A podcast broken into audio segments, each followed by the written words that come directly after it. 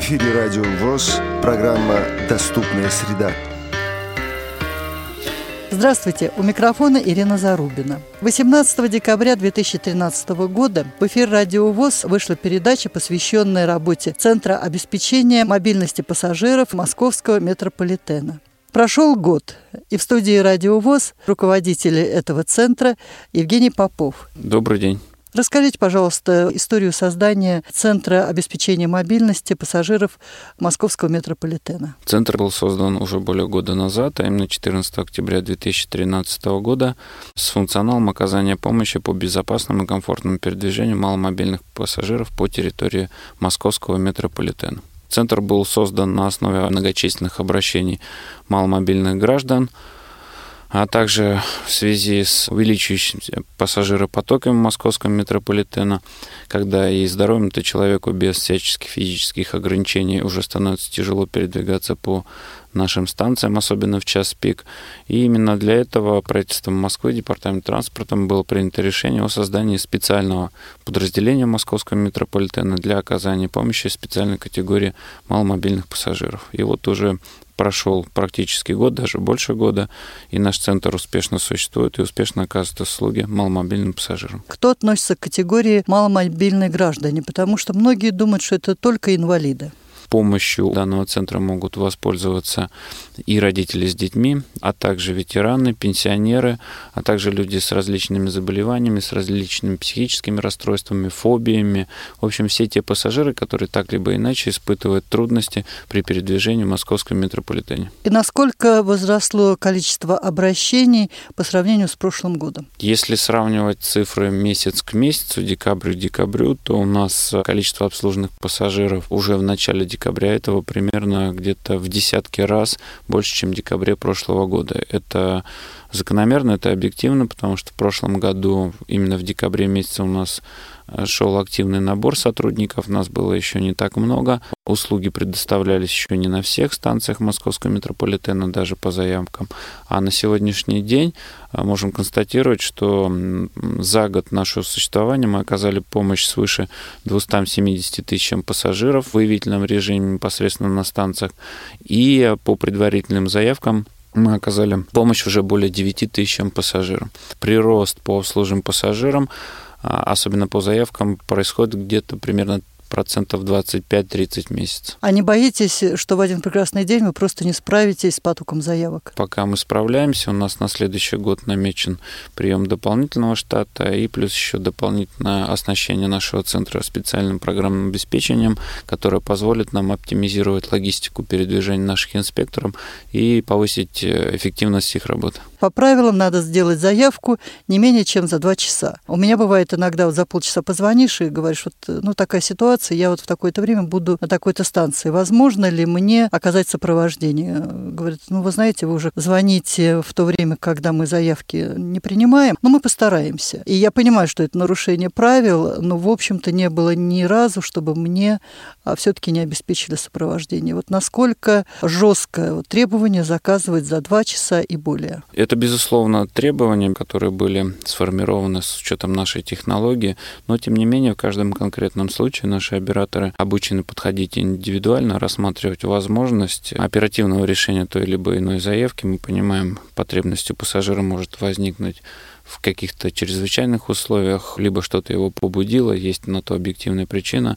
Поэтому мы стараемся оперативно решить этот вопрос, уточнить, на какой станции а, ближайший наш сотрудник, уточняем время, возможное к его прибытию. И если все получается более-менее удачно, то мы, безусловно, стараемся помочь во всех ситуациях нашим пассажирам. Большая проблема у инвалидов по зрению иногородних. Они приезжают э, на железнодорожный вокзал или прилетают в аэропорт, и им надо переехать или на другой вокзал, или воспользоваться услугами другого аэропорта. И метро а, – неизбежное промежуточное звено. Вот какую помощь могут оказать ваши сотрудники? Возможно ли человека проводить до железнодорожного вокзала, до аэроэкспресса? Это были одни из пожеланий на первоначальном этапе работы нашего центра. За год нашей работы мы разработали и утвердили и успешно используем технологию обслуживания на различных видах транспорта наших пассажиров. В частности, у нас э, заключено соглашение с компанией Аэроэкспресс в которой существуют аналогичные помощники нашей службе. И э, вот это соглашение позволяет нам обслуживать маломобильных пассажиров без э, определенных границ, сплошным обслуживанием от самолета до нужной станции московского метрополитена. И наоборот, от станции отправления московского метрополитена мы, соответственно, сопровождаем нашего пассажира до любой из трех станций сопряженных железнодорожными вокзалами, откуда отправляются на аэроэкспрессы до аэропортов. Сотрудники встречают наших пассажиров и дальше уже сопровождают их на электричках Аэроэкспресс и дальше передают сопровождение уже непосредственно работникам того аэропорта, куда он следует. Кроме того, на сегодняшний момент мы внесли дополнение в технологию нашей работы. Наши инспекторы с октября текущего года имеют возможность встречать и сопровождать наших пассажиров на поезда дальнего следования. Это означает, что мы на крупных железнодорожных вокзалах города Москвы можем встретить прямо непосредственно с поезда иногородних гостей нашего города, сопроводить до метрополитена и сопроводить на территории метрополитена. Вообще это очень удобно. Я несколько раз пользовалась услугами вашего центра, когда улетала. И вот, э, допустим, метро, Аэроэкспресс и дальше на территории аэропорта без боя прекрасно. А вот с железнодорожным вокзалом были проблемы, и очень хорошо, что вот вы таким путем наши проблемы разрешаете. У нас идет проработка сопровождения и с пригородными компаниями, поскольку наши сотрудники к поездам дальнего следования могут подойти беспрепятственно по территории вокзала, а к пригородным поездам они не могут пройти Да, там надо зону пройти платного. через турникеты. Да, поэтому на сегодняшний момент мы прорабатываем с пассажирскими перевозчиками пригородных железных дорог возможность бесплатного прохождения наших инспекторов непосредственно к электропоездам для встречи либо для посадки маломобильных граждан. Если этот вопрос нам удастся урегулировать, то вот зона сплошного обслуживания, она, соответственно, расширится и позволит им предоставить качественно новый сервис. А вот, допустим, незрячий хочет, чтобы сотрудник центра сопроводил его до ближайшей автобусной остановки, магазина или другого какого-то пункта назначения. Вот насколько а, вашими сотрудниками может быть оказана помощь? На сегодняшний день, к моему сожалению, выход инспекторов на городскую территорию не предусматривается нашей технологией, не предусматривается нашими должностными обязанностями, не предусматривается легитимностью данного обслуживания. А, тем не менее, сейчас в порядке эксперимента а, по обращению Всероссийской организации а, общества слепых мы планируем оказать подобного рода сопровождение в тестовом режиме на проспекте Мира, на Протопоповский переулок, там, где располагается библиотека для инвалидов по зрению, а также где располагается институт по повышению квалификации РИАКОМ. В случае успешного вот эксперимента наш центр будет выходить с инициативой к руководству Московского метрополитена, к руководству департамента транспорта, возможно, правительство Москвы для того, чтобы попытаться решить и этот вопрос. Инвалид по зрению обратился непосредственно по телефону 495 622 73 41 и заказал сопровождение. А может ли сотрудник центра самостоятельно проявить инициативу и предложить свои услуги инвалиду по зрению, самостоятельно передвигающемуся в метро? Безусловно, это было начало нашей работы, пока у нас еще не был организован телефон поддержки, и сейчас этот режим обслуживания также присутствует. Э, при нахождении нашего инспектора непосредственно на станции, и у него нет э, заявок, э, которые необходимо выполнять с отлучения от данной станции, он выявляет пассажиров, которым необходимо оказать помощь среди пассажиропотока, обращается, предлагает свои услуги, знакомится, рассказывает э, полный перечень услуг, которые он может предоставить, и при согласии данного пассажира, он совершив технологические действия, именно отчитавшись, куда э, конкретно с кем, он отправляется на сопровождение и оказывает услуги непосредственно по безопасному и комфортному передвижению данного пассажира. Инвалиды по зрению не всегда адекватно реагируют эм, в ситуации, когда посторонние люди к ним подходят и предлагают помощь. И сотрудники вашего центра жаловались мне, что иногда а, инвалиды ведут себя не совсем корректно, грубо отвечают, и у них остается такой вот осадок не очень приятный. Часто ли сотрудники центра жалуются вам на не совсем корректное поведение инвалидов по зрению? Не то чтобы жалуются, мы любые ситуации, вопросы, может быть, даже какие-то конфликтные разбираем объективно, понимаем, что причины подобного поведения крылись они в э, самом обществе. Общество вынуждает наших пассажиров быть весьма собранными, организованными, что требовало от них, вот, возможно, такую степень реакции. Уже практически за год работы подобных э, случаев, э, особенно со стороны инвалидов по зрению практически не наблюдается. А, во-первых, у нас уже формируется широкий круг постоянных клиентов, уже формируются отзывы о нашей работе, пассажиры, которые часто пользуются метрополитеном, уже готовы, что к ним э, рано или поздно обратятся с предложением помощи, и они, если помощь им не нужна, они в корректной форме отвечают отказ. А если эта помощь им необходима, они, безусловно, ее пользуются. Поэтому вот конфликтной ситуации в московском метрополитене в этой связи становится все меньше и меньше. Теперь немножко такой щекотливый вопрос. А, мне однажды инвалид по зрению пожаловался на то, что ему была оказана помощь, а потом якобы сотрудник попросил с него 100 рублей. В социальных сетях я прочитала, что был какой-то вот такой лжесотрудник, который занимался вот такого рода наживой. Как вы прокомментируете такую ситуацию? Безусловно, с нашим появлением, а именно появлением Центра обеспечения мобильности пассажиров на территории московского метрополитена, на момент его старта особо одаренные жители города Москвы, особенно экономически предприимчивые, они пытались э, подменить собой непосредственно инспектора, и обращались они в большей степени к инвалидам по зрению, поскольку инвалид по зрению, он в той либо иной степени не видит опознавательных знаков, не может рассмотреть удостоверения работника метрополитена, не видит бейджиков, не видит форменной одежды, и поэтому любой гражданин, в принципе, может подойти к нему, предложить услуги, представиться работникам центра, благо информацию-то можно получить в свободном доступе, в средствах массовой информации о существовании нашего центра, предложить помощь, ну и, соответственно, каким-то образом а, потребовать за это вознаграждения. Подобного рода случаи нам известны, обращения в центр поступали, московский метрополитен поступали, оперативно эти обращения рассматриваются, передаются службе безопасности, передаются полиции, УВД на московском метрополитене. А где-то успешно, где-то пока след этих лжепомощников исчезает.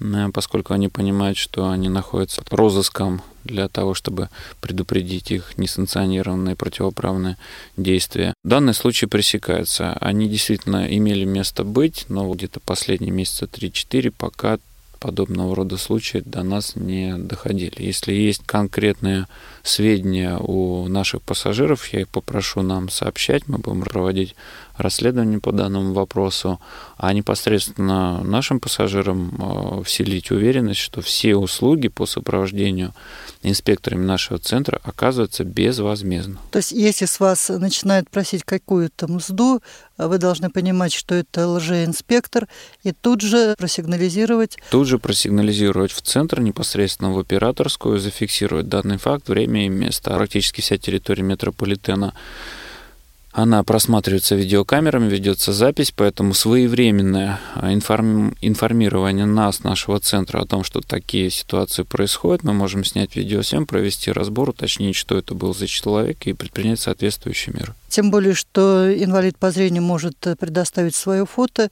и тем самым облегчить поиск. Конечно, безусловно. Если первое время инспектор не всегда знал, как правильно сопровождать инвалида по зрению, то в последнее время с такими ситуациями я не сталкивалась. Хотя некоторые инвалиды по зрению говорят, что до сих пор иногда бывают эм, случаи, когда инспекторы не совсем правильно оказывают помощь в сопровождении. Вот где проходит обучение ваши сотрудники, сотрудники и насколько часто проходит повышение квалификации? Те работники, которые уже имеют стаж работы около года, они получают огромнейший колоссальный опыт. Практический опыт в том числе, и они уже способны реагировать на пассажиров инвалидов по зрению с э, определенным уже наработанным опытом, а особенно если эти пассажиры постоянные наши клиенты, то они знают все нюансы, все особенности данного пассажира и уж, соответственно, э, совершают меньше, либо не совершают вообще ошибок с каждым конкретным случаем. Э, при поступлении на работу наши инспекторы проходят обучение в нашем учебно-производственном центре. Кроме того, по совместной программе обучения Аэроэкспресс. Все старшие инспекторы проходят обучение, в том числе и практические нюансы обслуживания различных категорий маломобильных граждан непосредственно у нас в центре. Дополнительно мы стараемся проводить как можно чаще дополнительный курс повышения квалификации, одно из последних под эгидой Всероссийского общества слепых, под патронажем вице-президента ВОЗ Абрамова Лидии Павловны у нас проходило обучение достаточно широкомасштабное э, с выездом наших сотрудников в город Волоколамск. Также мы посещали школу подготовки собак-проводников. Э, была очень обширная теоретическая часть обучения – была также и практическая часть обучения, в том числе и связанная с нюансами обслуживания инвалидов по зрению с собакой-проводником. Ну, вы даже опередили мой следующий вопрос. И прежде чем вы на него ответите, я хотела бы прокомментировать ваш ответ на предыдущий вопрос. Мне кажется, что инвалидам по зрению опять-таки надо с пониманием относиться э, к тому, что не всегда Э, инспекторы знают все нюансы сопровождения инвалидов по зрению. И вот, например, я, как профессиональный реабилитолог, просто подсказываю им, а, как грамотно осуществлять сопровождение. И всегда инспекторы достаточно хорошо реагируют на мои замечания и даже начинают расспрашивать, задавать вопросы. И особенно вот у нас на Полежаевской уже э, нас и по имени они знают. И очень приятно работать с теми, с кем уже э, неоднократно встречался. Ну а теперь переходим к собакам-проводникам. Собаки-проводники э, вот до сих пор в метро официально ну, практически не допускались. И это была большая проблема для тех инвалидов по зрению, кто все-таки услугами собак-проводников пользуется ежедневно. Вот какие изменения произошли в решении этого вопроса?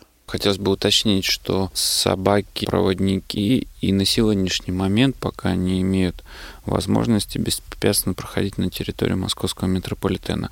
Изменения, необходимые для их свободного доступа а, в правила пользования московского метрополитена на сегодняшний момент еще пока не внесены.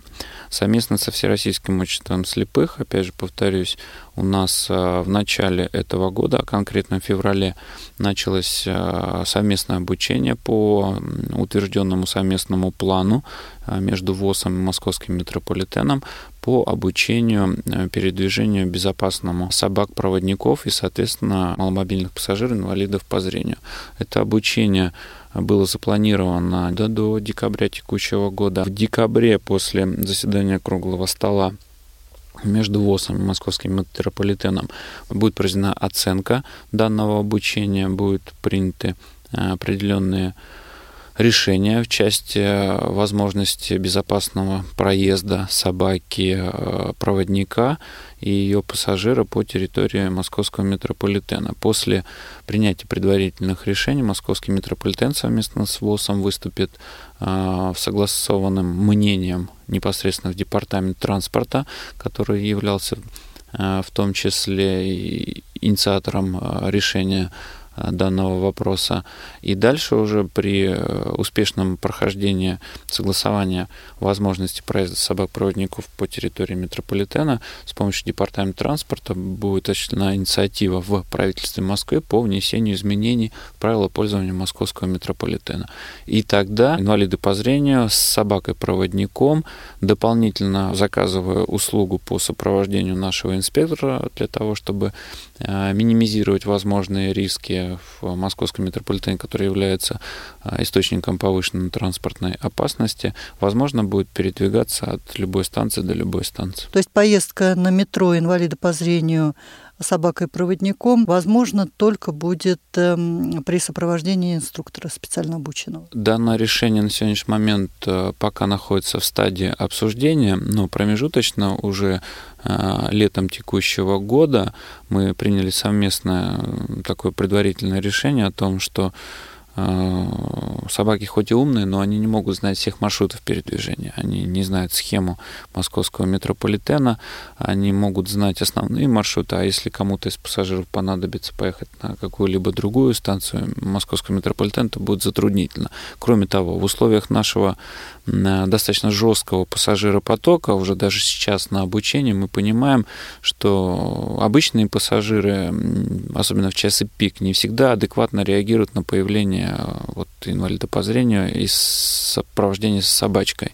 Поэтому наш инспектор в том числе нужен и для обеспечения дополнительной безопасности в случае возникновения каких-либо претензий со стороны других пассажиров. Это удачное сечение на эскалаторах, то, что мы прорабатываем на сегодняшний момент, чтобы пассажиропоток, грубо говоря, не затоптал бедную собаку, которая и так находится в стрессовом состоянии, путешествуя по московскому метрополитену.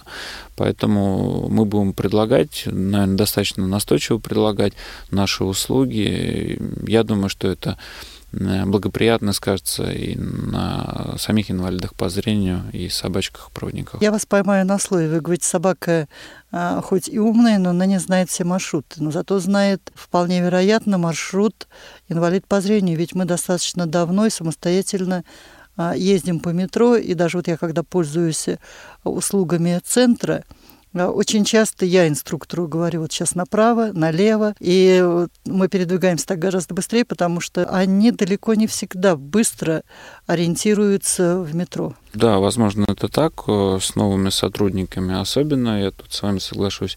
Но метрополитен развивается достаточно серьезными темпами, строятся новые станции, строятся новые линии, на новых станциях, я считаю, обязательно наше сопровождение наших инспекторов. Нет, я не в претензии к вашим инструкторам. Даже москвичи, живущие всю жизнь в Москве, зрячие, они не всегда помнят, у какого столба где повернуть. Это особенность инвалидов по зрению.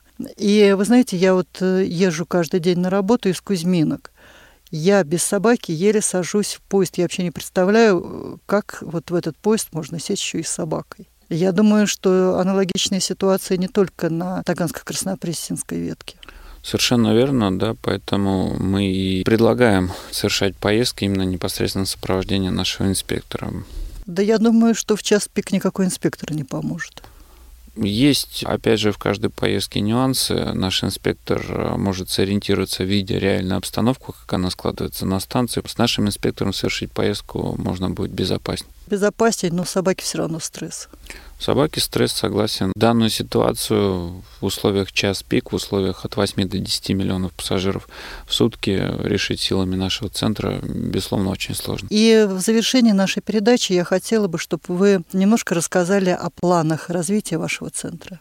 Может быть, несколько преждевременно, но раз вы спрашиваете, мы можем на них ответить. Конечно, планы, они могут быть и, быть и не реализованы. Но помечтать кто нам мешает? А, на сегодняшний момент то, что вот из совсем ранних планов это была организация обслуживания э, организованных групп пассажиров, в том числе и детских. Эта инициатива у нас родилась совсем недавно, буквально в октябре-ноябре текущего года. Мы ее предложили нашим пассажирам.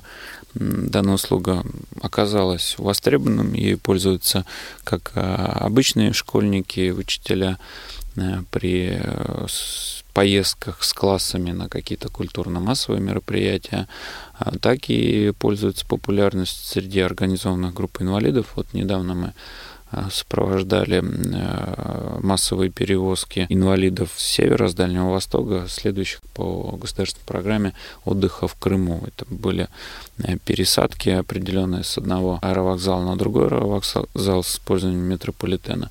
В наших ближайших планах это развитие компетенций наших инспекторов в обслуживании пассажиров в час пик, в обслуживании пассажиров в различных ситуациях экстренных, в том числе и сбоя, изменения графика движения поездов, когда на платформу скапливается большое количество пассажиров, то наши сотрудники после определенного обучения и практических занятий, что они уже сейчас делают, э, будут заниматься в том числе и регулированием пассажирских потоков.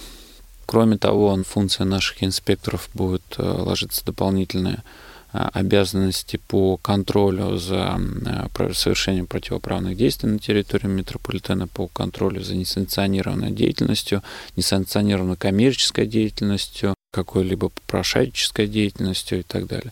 То есть это своевременное информирование сотрудников службы безопасности, сотрудников полиции Московского метрополитена о том, где и что и в данной ситуации происходит из несанкционированных видов деятельности на территории Московского метрополитена. Это из основных задач, то, что стоит перед нашим центром. Кроме того, безусловно, мы перед собой ставим задачу расширения географии нашей работы. А, уже сейчас становится очевидным, и с каждым месяцем все больше больше и больше пассажиров обращаются к нам с просьбами сопровождения по городской территории, по сопровождению к объектам социальной инфраструктуры, к объектам здравоохранения, либо к обучению. Поэтому мы считаем и пытаемся найти поддержку в общественных организациях, чтобы они также выходили с инициативой в правительство Москвы, в различные департаменты социальной защиты населения города Москвы, департамент транспорта о том, что э, подобного рода эксперимент, который был проведен в рамках московского метрополитена путем создания нашего центра, считаю целесообразным его расширять и реализовывать его на общегородском уровне для того, чтобы было возможно оказывать услуги сопровождения, в том числе и наземных видах транспорта, да и вообще по территории города. Аналогии в мире существования таких служб есть, да и в принципе и в городе Москве есть подобного рода служба. Это служба социального такси. Она имеет, конечно, строго определенные функции, но, думаю, вот успешный опыт работы нашего центра, имеющийся э, инфраструктуры, функционал службы социального такси, мог бы сделать, э, допустим, более универсальную услугу, ну, которая сможет предоставить услуги сопровождения по всей территории города Москвы для маломобильных граждан. Вообще идеально, чтобы все структуры, вовлеченные в процесс сопровождения, работали в четком взаимодействии, тогда я думаю, что жизнь инвалидов по зрению значительно облегчилась, и многие вопросы бы снялись. Вот главное скоординировать действия в разных структурах. Я с вами полностью согласен, и речь идет не только о конкретно там физическом сопровождении, а речь в том числе идет э, и о модернизации инфраструктуры, позволяющей облегчить жизнь инвалидов всех категорий, поскольку какие-то урывочные решения по обслуживанию той либо иной категории маломобильных граждан в отдельно взятых либо инфраструктурных объектах, либо объектах, э, в которых проживают непосредственно инвалиды без предоставления вот такого сплошного маршрутного э, доступа, конечно же, он не приносит той эффективности, которую могла бы. А вот комплексное решение именно инфраструктурной модернизации наших объектов и предоставление непосредственно физической помощи передвижению, мне казалось бы, позволило бы город Москву сделать удобным, может быть, одним из самых удобных городов Европы, мира, России для жизни маломобильных граждан.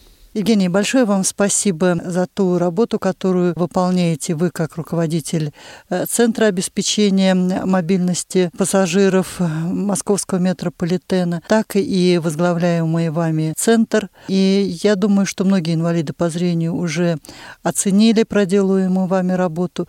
Но а те, кто впервые узнали о вашем центре, я рекомендую обращаться по телефону 8 495 622 73 41. Большое спасибо за то, что вы пришли в студию Радио ВОЗ. Ждем вас снова в гости. Я думаю, что пройдет меньше, чем год, и вы придете, вновь нам расскажете о тех нововведениях, которые произошли в работе вашего центра. Большое вам еще раз спасибо и до свидания. Спасибо вам. Всего доброго. До новых встреч. В эфире была программа «Доступная среда». Подготовила и провела ее Ирина Зарубина. В записи принимал участие руководитель Центра обеспечения мобильности э, пассажиров э, московского метрополитена Евгений Попов, звукорежиссер Иван Черенев.